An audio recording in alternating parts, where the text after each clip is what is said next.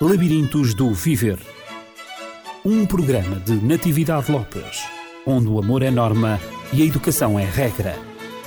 Labirintos do Viver. Educação para os valores na escola e na família. Labirintos do Viver. É um prazer estar de novo na sua companhia e eu hoje estou acompanhada de Olga Serrano e de Sara Reis. Sara Reis, que é uma jovem aluna do oitavo ano da Escola Dom Carlos I. E estou acompanhada também de Olga Serrano, que é, vamos apresentar a Olga. Olga, olá. Olá, eu sou professora de Educação Moral e Religiosa Evangélica nas escolas públicas. Uhum. Neste momento tenho três escolas. A Dom Carlos I, onde está a Sara, António Sérgio, no Cacém, e Alfredo da Silva, em Albarra. Então nós vamos precisamente tratar ao longo deste programa, vamos ter uma conversa às três. A Sara já me disse que gostaria de ficar um pouquinho mais para o fim. Sara, olá, muito obrigada por estares presente. Tu vais falar de que exatamente neste programa? Da disciplina Religião Moral e Evangélica. Aham. Tu és aluna dessa disciplina há quanto tempo? Há dois anos. Então já tens alguma coisa para contar. A história já vai sendo um bocadinho longa. Dois anos de experiência já é alguma coisa. Estás contente? Sim, E é por isso que estás aqui. sim. Mas pronto, vais falar da tua experiência um pouquinho mais tarde. E então, Olga, profissionalmente, quem é a Olga, em primeiro lugar, como pessoa? Como pessoa, sou esposa, mãe, educadora de infância, tenho três filhos. A mais velha é a Andreia, com 23 anos, o do meio é o Bruno, com 22, e depois o João Pedro, com 14. Tenho- Ol- Olhando para a Olga, não diria que tem filhos já com essa idade, mas É verdade. E já um genro, que é como um filho, porque de facto a família está a crescer. Depois tenho realmente 28 anos de profissão, portanto tenho o curso de educadora de infância. Trabalhei em alguns colégios no início da minha carreira e depois eh, lancei-me. Lancei-me, um grande desafio, uma grande aventura. Dirigi um jardim de infância que eu própria e o meu marido montamos e pronto, foi até agora. Até fevereiro deste ano estivemos aí trabalhando com as crianças, fazendo de facto uma pondo em prática um grande desejo que nós tínhamos de, de facto de educar uh, crianças. Um, portanto essa é a sua experiência pedagógica. exatamente, a minha minha experiência pedagógica, profissional. Durante quantos anos é que esteve à frente desse jardim de infância? 18 anos. 18 anos. Exatamente. E, portanto, lidou com crianças na faixa etária dos 3 aos 5, 6 anos. Até aos 10 anos. Desde os 3 meses até aos 10 anos. Dos 3 meses até aos 10 anos. Exato, exato. Ah, então tinha jardim de infância e tinha também o primeiro ciclo do ensino básico. Não, apoiávamos os tempos livres das crianças. Ah, muito apoiávamos várias escolas públicas na área e ajudávamos nos trabalhos de casa e na, ocupação dos tempos livres. Então, a Olga é uma entusiasta da educação para os valores. Disse-me, sem dúvida. eh, exatamente na conversa prévia que tivemos, é uma entusiasta nessa área. Como é que acha que está a educação para os valores na escola pública? conforme está na sociedade em geral, não é? Eu creio que hoje em dia os nossos alunos chegam à escola tanto da básica número 1, um, tanto a escola básica mesmo inicial, como depois onde eu estou, na 2, 3, que é o segundo e terceiro ciclo, e vêm de uma família, né? Nós temos que dar muito valor à família e, de facto, apoiar ao máximo esta instituição, porque é ali que as crianças se formam. Quando as crianças chegam à escola, a escola tem que ter os seus valores também, tem que ajudar a crescer com valores. Mas, de facto, hoje em dia temos muita dificuldade, porque há grandes falhas na educação para os valores. As crianças vêm para a escola com alguma, alguma falta. Um déficit, Um déficit. nessa Um- área. Sim, sim, sim. sim. E os professores têm que, a par de darem a sua matéria e cumprir o seu programa, têm que educar, têm que estar a ensinar as crianças a estar nas salas, a saberem se comportar, a saberem respeitar o seu amigo, a poderem realmente ter uma postura, não é? Uhum. Portanto, têm que educar para os valores simultaneamente a darem as suas disciplinas. Portanto, se bem compreendo, a Olga é de opinião de que os valores, o ensino dos valores, começa na família. Ah, sem dúvida. E começa desde o nascimento, digamos Desde- assim. Eu acho que começa antes até do nascimento, né? porque no fundo a família é aquele casal que decide ter um filho E quando o filho vem, tem que haver logo à partida o ensino para os valores, o estar Olga, na família. acha que hum, há algumas consequências na sociedade eh, devido eh, aos pais, pelo menos teoricamente dizem não ter tempo e na prática também nós observamos que sim, na medida em que pai e mãe trabalham, quais serão as consequências que nós como educadores, como professores estamos a viver por esse déficit do ensino da aprendizagem dos valores na vida e na formação do ser humano? A falta de tempo, de facto, tem sido um problema muito grave. E é verdade. Os pais que saem de manhã de casa, que só voltam à noite, que passam o dia inteiro fora, não têm tempo. Porque chegam a casa, as crianças já passaram o dia inteiro fora, ou na escola, ou sozinhos em casa, nos tempos livres, e de facto os pais chegam a casa e já têm o dia acabado e é para fazer o jantar, é para fazer a arrumação da casa ou os banhos, a higiene das crianças e pouco mais tempo sobra do que isso. E de facto as crianças veem-se muito sozinhas. Sozinhas, uhum. sem o pai, sem a mãe. Uhum. Ainda que te possam estar no ATL, ou podem estar na AMA, podem estar na escola, mas falta-lhes o pai e a mãe. Mas há sempre uma ama lá em casa, chamada televisão ou chamada internet, não é? Que entretém as nossas crianças em qualquer idade. Ou e, numa e, consola. E que tende a ser um perigo porque os pais às vezes descansam muito nessa ama. Exato, uhum. e ela não faz o papel, não faz de todo. Na sua opinião, ela não faz o papel? Não, de maneira nenhuma, pelo contrário. A Sara, a Sara, talvez tu possas falar como uma menina de 13 anos, hein? tu estás aí no início da tua adolescência, estás na puberdade. Como é que tu uh, consegues resolver este problema lá em casa quando os teus pais, tu chegas da escola e os teus pais não estão em casa? Como é que tu resolves esse problema? O que é que acontece? Eu não tenho autorização para ir para o computador quando eles não estão em casa. E tu consegues respeitar uh, aquilo que os teus pais te pedem, não tens autorização e não vais? Não, e o computador também tem passe. Boa menina. Ahá, o computador tem passe. Muito bem. Então os teus pais souberam pôr esse passe no computador.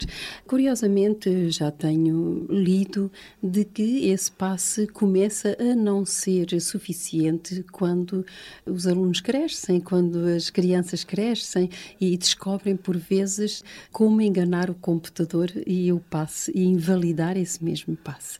Eu digo isto porque é bom também que os pais saibam que isto pode acontecer sobretudo para os adolescentes que têm uma maior formação informática, podem realmente enganar o computador. E já tem acontecido. Eu já tive experiências dessas também e, e por isso mesmo é que estou a falar disso mesmo.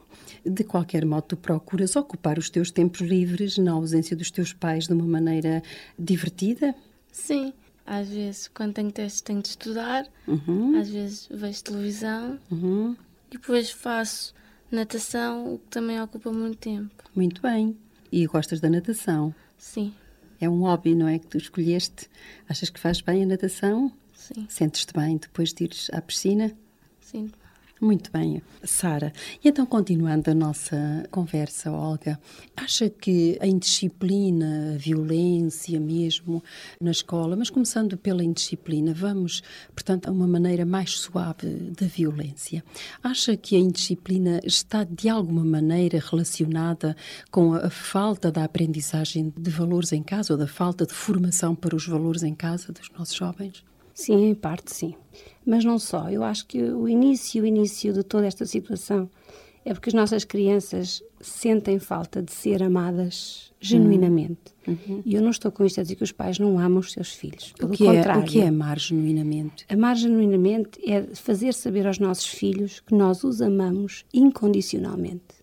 Mas como é que isso é feito? Como é que eu posso saber fazer uh, os meus filhos compreender de que eu os amo incondicionalmente? Eu não posso deixar de trabalhar e estar uhum. em casa para dizer aos meus filhos: eu estou aqui disponível para tudo.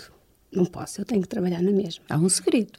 Há, há um segredo, porque quando nós cumprimos o nosso dever, que é ir trabalhar, depois nós temos que chegar a casa e saber cumprir o outro dever, que é saber ser mães e ser pais. Hum. E mostrar este amor que temos pelos nossos filhos.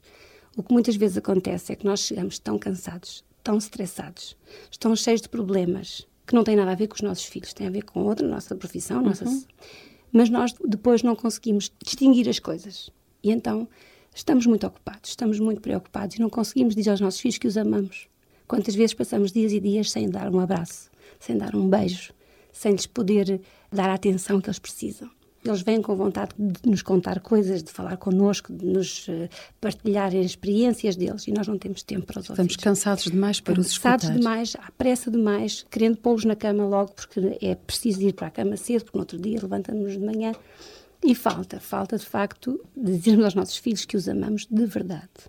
A criança que sabe que é amada de verdade, apesar dos seus erros, apesar das suas falhas, a criança vai para a escola preenchida Portanto, eu creio que as crianças vão para as escolas vazias. E quando as crianças vão para a escola vazias, elas na escola extravasam isso mesmo e chamam a atenção e querem a atenção do professor uhum.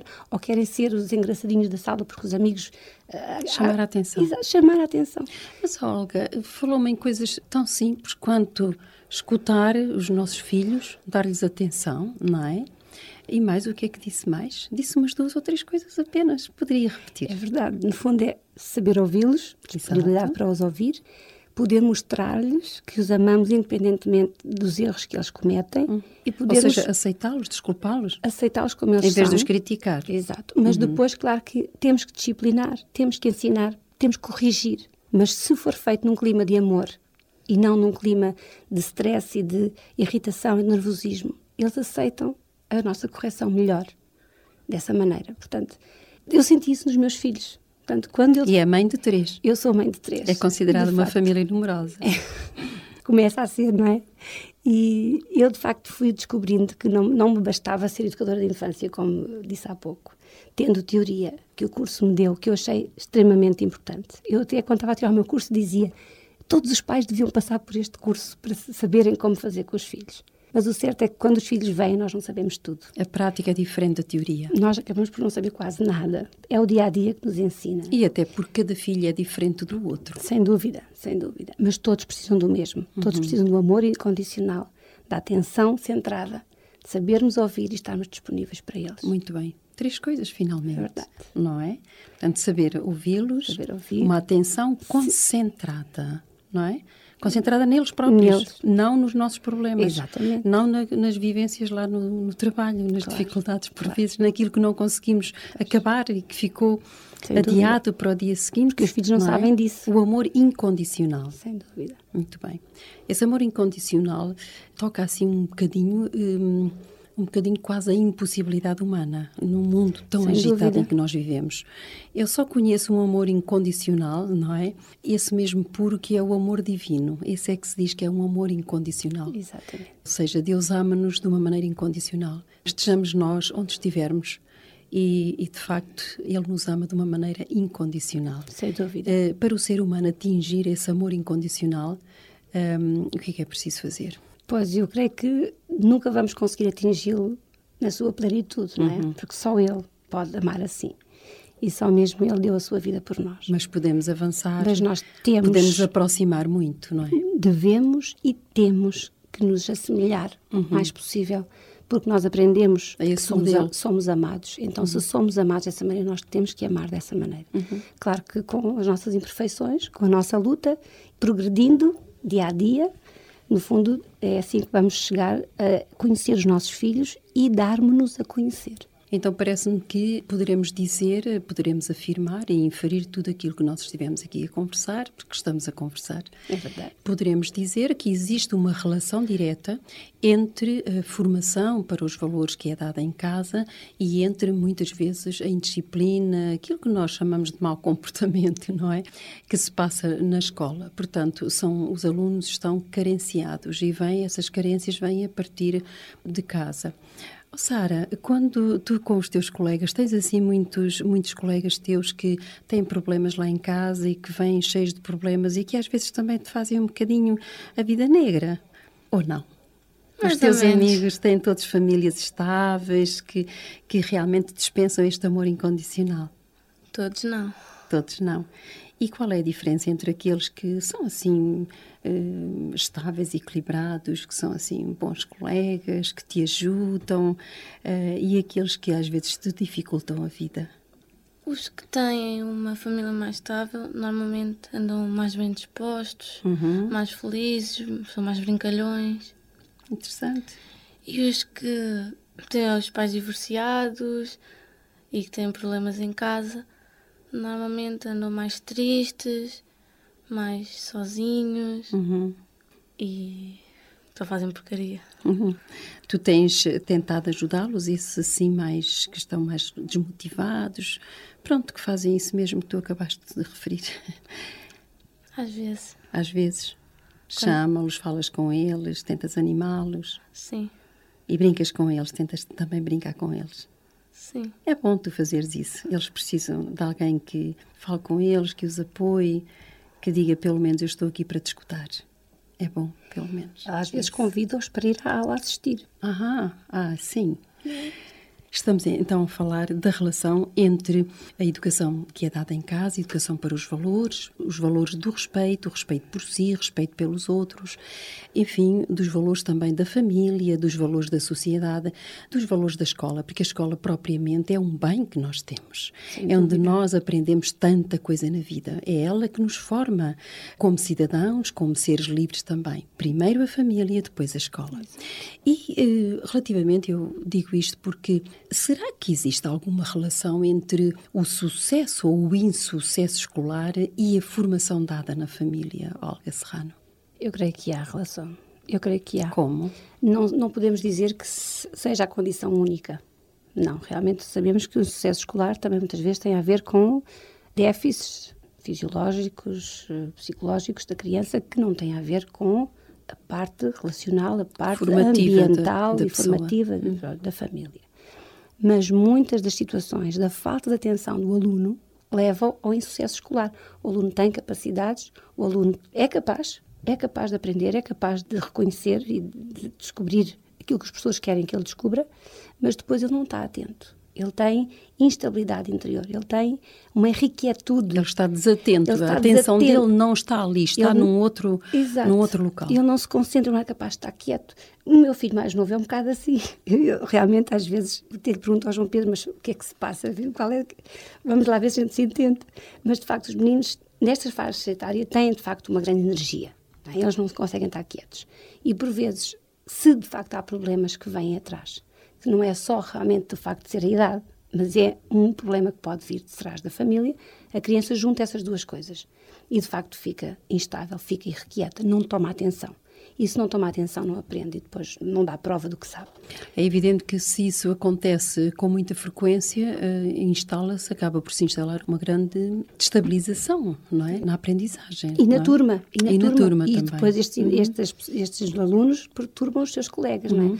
Lá está a falta de valor para o respeito dos seus pares, para saber estar na aula. Olga Serrano disse-me há pouco que era professora na escola pública, professora de Educação Moral e Religiosa Evangélica na Escola Dom Carlos I, aqui em Sintra, no. Morel, na Escola António Sérgio, no Cacém, e na Escola Alfredo Silva, em Albarraque.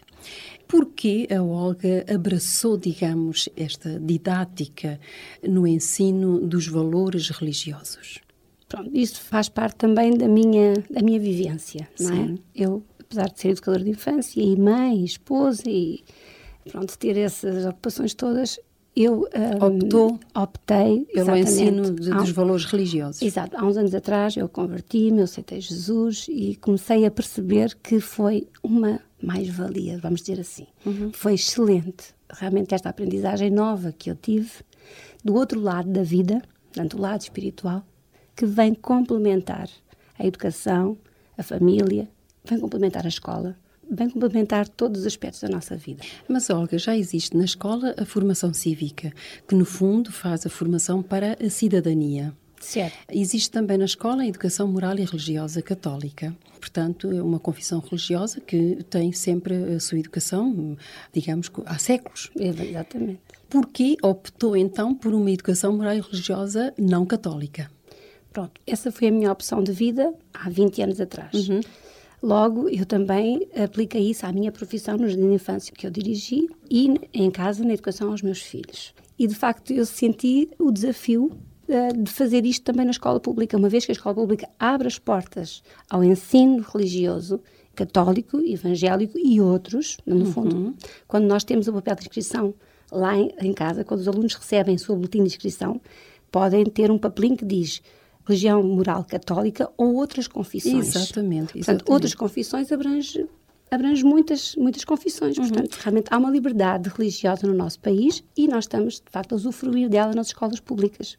Exato. Claro que a evangélica também faz parte. Uhum. E quando eu fui convidada pela Comacep a integrar o grupo dos professores desta disciplina, eu aceitei com muita, muita alegria. Falou na Comacep. O que é a Comacep? A Comacep é a Comissão para a ação pública, este ensino público nas escolas. Exatamente. Da ação, exatamente, que nós que vamos... Já existe há, há, um... há 18 anos. Há 18 anos, há 18... quase há duas décadas. Exatamente. Que ela existe. Exato. Então, como é que, se eu quiser que o meu filho frequente as aulas de religião e moral não católica, portanto, outras confissões religiosas, como é que eu então posso fazer? Leio no boletim de matrícula, então vamos eh, dizer aos nossos ouvintes como é que isso pode ser processado. Portanto, há escolas em que ainda se processam os boletins de inscrição via papel, portanto, em, em suporte de papel. Uhum. E os pais recebem em casa um envelope com todos os papéis para preencher. Nesses papéis haverá uma parte em que tem as opções de escolha, portanto, ou a católica ou então outras confissões e teremos que escrever evangélica. Mas também há escolas em que agora já é tudo feito informaticamente, portanto, já os pais não recebem nenhum papel, todo o processo é feito automaticamente fica logo feito por computador e os pais teriam que ir à secretaria e pedir esse impresso e preenchê-lo e assiná-lo, requerendo essa opção. Exato. E como é que funciona? Quantas vezes por semana? Portanto, é tratado como sendo uma disciplina? É um complemento curricular? Exato. Como é, que é, é uma, é uma disciplina que pode ser considerada curricular ou extracurricular, uhum. atendendo ao número de alunos inscritos. Se a escola tiver menos que 10, a disciplina funcionará até com um aluno só. Pode funcionar com um aluno só, uhum. mas o professor vai dar uma disciplina extracurricular. Portanto, não dá notas, não vai às reuniões de, de avaliação, portanto, é extra, ou completamente extra. Mas o professor tem liberdade para ir à escola e dar essa disciplina. Aquele menino inscrito vai e outros podem assistir se quiserem, se tiverem autorização dos pais. Uhum. O professor tem a liberdade para ensinar e o aluno tem a liberdade de aprender. Exatamente. As escolas públicas abrem as suas portas a este ensino. Muito bem. Se houver mais que 10 alunos, já é uma disciplina curricular, faz parte da pauta, tem nota atribuída, temos que marcar faltas se a criança falta. Não há testes. Esta disciplina não tem testes. Portanto, não se assustem, porque não é mais uma carga uhum. para uh, se preocuparem com testes. Mas, claro, fazemos jogos, fazemos uh, leituras bíblicas, fazemos passagens de filmes, vídeos, abordamos temas muito interessantes e, de facto, os alunos acabam por gostar. Uhum. Porque é uma disciplina que se quer divertida, apelativa. Normalmente é sempre dada num horário muito complicado, porque já se sabe, juntamos muitos alunos de várias turmas, então a escola dá-nos sempre um horário mais para o fim do dia. Por vezes até somos os únicos na escola, não é, Sara? Naquela quarta-feira vão todos embora, ficamos só lá nós. Então é uma vez por semana? É uma vez por semana, uhum. 45 minutos. 45 minutos. E... É tal como a formação cívica, é também uma vez por semana, eu 45 creio, minutos. Eu creio que sim, que sim, é a mesma uhum. coisa.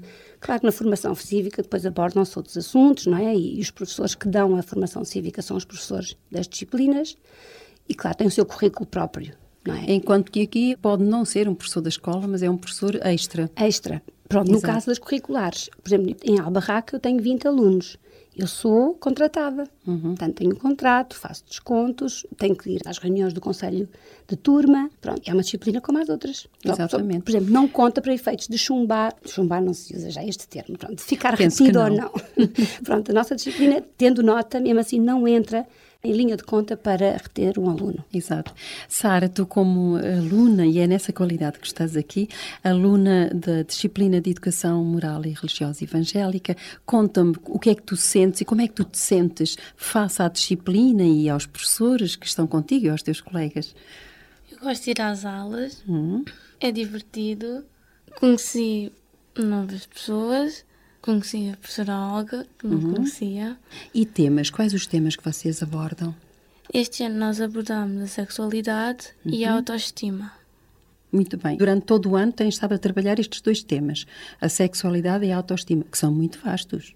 Sim. E só uma vez por semana há que andar bem. Tem algum projeto especial? Não. Não, exatamente. Mas há escolas em que realmente têm um, um, um projeto especial. Quantos alunos é que estão na, na vossa turma? Neste momento são cinco. Cinco alunos, muito bem. E é a Olga que está com esses cinco alunos. Quais têm sido os, os, progressos desses alunos e qual a reação dos pais face às aprendizagens que os filhos têm tido? Neste caso concreto, Dom Carlos I, temos cinco alunos, um do nono, um do quinto, dois do oitavo e um do sétimo. Muito heterogéneo. Muito heterogéneo. Portanto, não é fácil conjugar uma, uma, turma em que há um menino do nono e um menino do quinto, porque os temas realmente às vezes não interessam da mesma maneira a cada um realmente. Isso aí acaba a professora articular exato, exato. as ideias e, e... e, tentando, de facto, ver que as coisas sejam apelativas para todos. Uhum. No caso realmente desta escola, um, nós começámos com o projeto da sexualidade, que é um projeto muito interessante. Não conseguimos levá-lo avante como gostaríamos, porque realmente, pronto, os alunos também são poucos e precisávamos talvez de outro feedback da parte dos pais, porque de facto há um currículo para a sexualidade que tem que ser de acordo com os pais, com a intervenção dos pais e a uhum. autorização uhum. deles. Depois passamos para a autoestima, porque realmente é uma coisa extremamente importante para os nossos jovens hoje em dia. Terem uma boa autoestima, saberem de facto que são amados. Voltamos ao mesmo ponto. A autoestima baseia-se exatamente no preenchimento que cada um tem dentro de si, com a certeza de que é amado, é importante, é valioso, seja para a família, seja para Deus, uhum porque vamos abordando sempre que Deus é amor, Deus é a fonte do amor e nos ama de uma maneira extraordinária. E de facto, a autoestima dos alunos é muito importante, porque eles têm que resistir à pressão do grupo, eles têm que resistir às tentações do grupo, eles têm que resistir àqueles amigos que são amigos, mas que também por vezes querem desviá-los de um caminho saudável. Portanto, a autoestima do aluno é essencial. Todos os anos eu abordo, nem que seja um pouquinho, este tema da autoestima.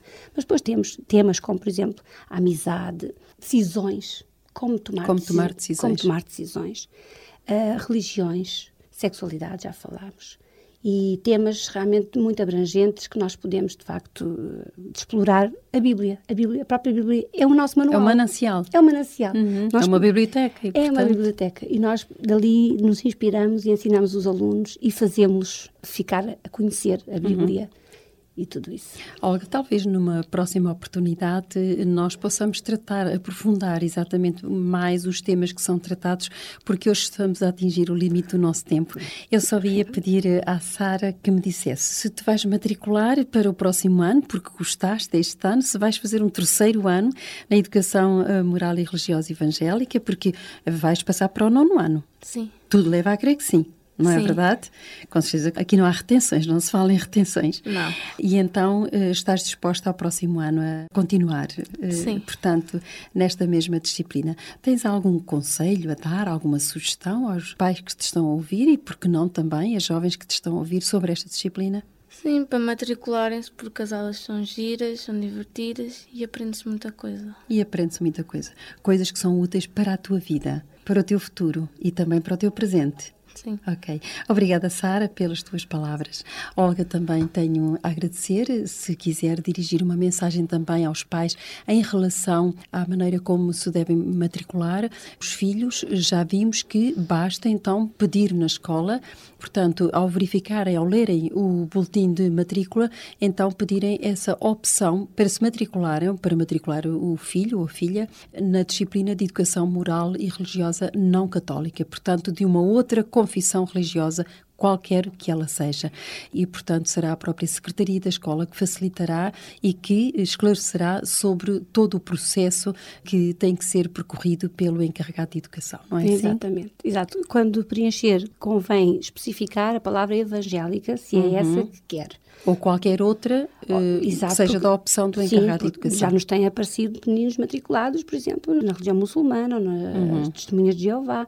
Portanto, aparecem sempre uh, estas opções. Depois, claro que cabe à entidade religiosa que tem responsabilidade por essa titular, por, por, exatamente, Exato. para saber se de facto há meninos interessados e contactar com a escola no sentido de ter uma vaga, uma sala, um horário. De facto, nas escolas onde eu tenho passado, não sei de outras uh, de outros confissões ensinos, religiosas, de outros sim, a não ser a católica e a evangélica. Uhum. Sim, e claro que a católica é muito mais número, porque é, somos um país cristão católico, não é? E de facto há muitos alunos que acabam por estar na Católica e a Evangélica está por aí também. Não estamos a competir. Uhum. Isso é interessante. Eu tenho feito coisas giríssimas com o meu colega de Católica. Por exemplo, vamos a Fátima agora na próxima segunda-feira. Vamos visitar o Museu de Cristo. Os meus alunos estão convidados, se os pais acharem que eles vão, iremos todos. Tudo isso é Fazemos é... coisas em conjunto. Exatamente, Exato. tudo isso faz parte da formação do ser humano. E Nós devemos conhecer exatamente e do respeito eh, exatamente pelas ideias, pelas crenças uns dos outros. Exatamente. Uh, Olga e Sara, foi um prazer tê-las connosco. Não será a última vez, com certeza, e teremos o prazer também, sobretudo, de partilhar da sua experiência, não só como mãe, mas também como educadora e como professora desta disciplina que tanto gosta. Para si que esteve connosco durante esta meia hora, depois vão as nossas despedidas. E na próxima semana estarei acompanhada com a doutora Paula Barbosa. Já sabe o nosso contacto, se tiver alguma sugestão, se tiver algum pedido a fazer, somos o 219 106 310 e desejo sobretudo que tome as melhores decisões em relação à matrícula dos seus filhos e que estas informações possam ser úteis, sobretudo na formação do ser humano, na formação da sua família. Até à próxima semana, se Deus quiser. Labirintos do Viver um programa de Natividade Lopes, onde o amor é norma e a educação é regra. Labirintos do Viver Educação para os valores na escola e na família. Labirintos do Viver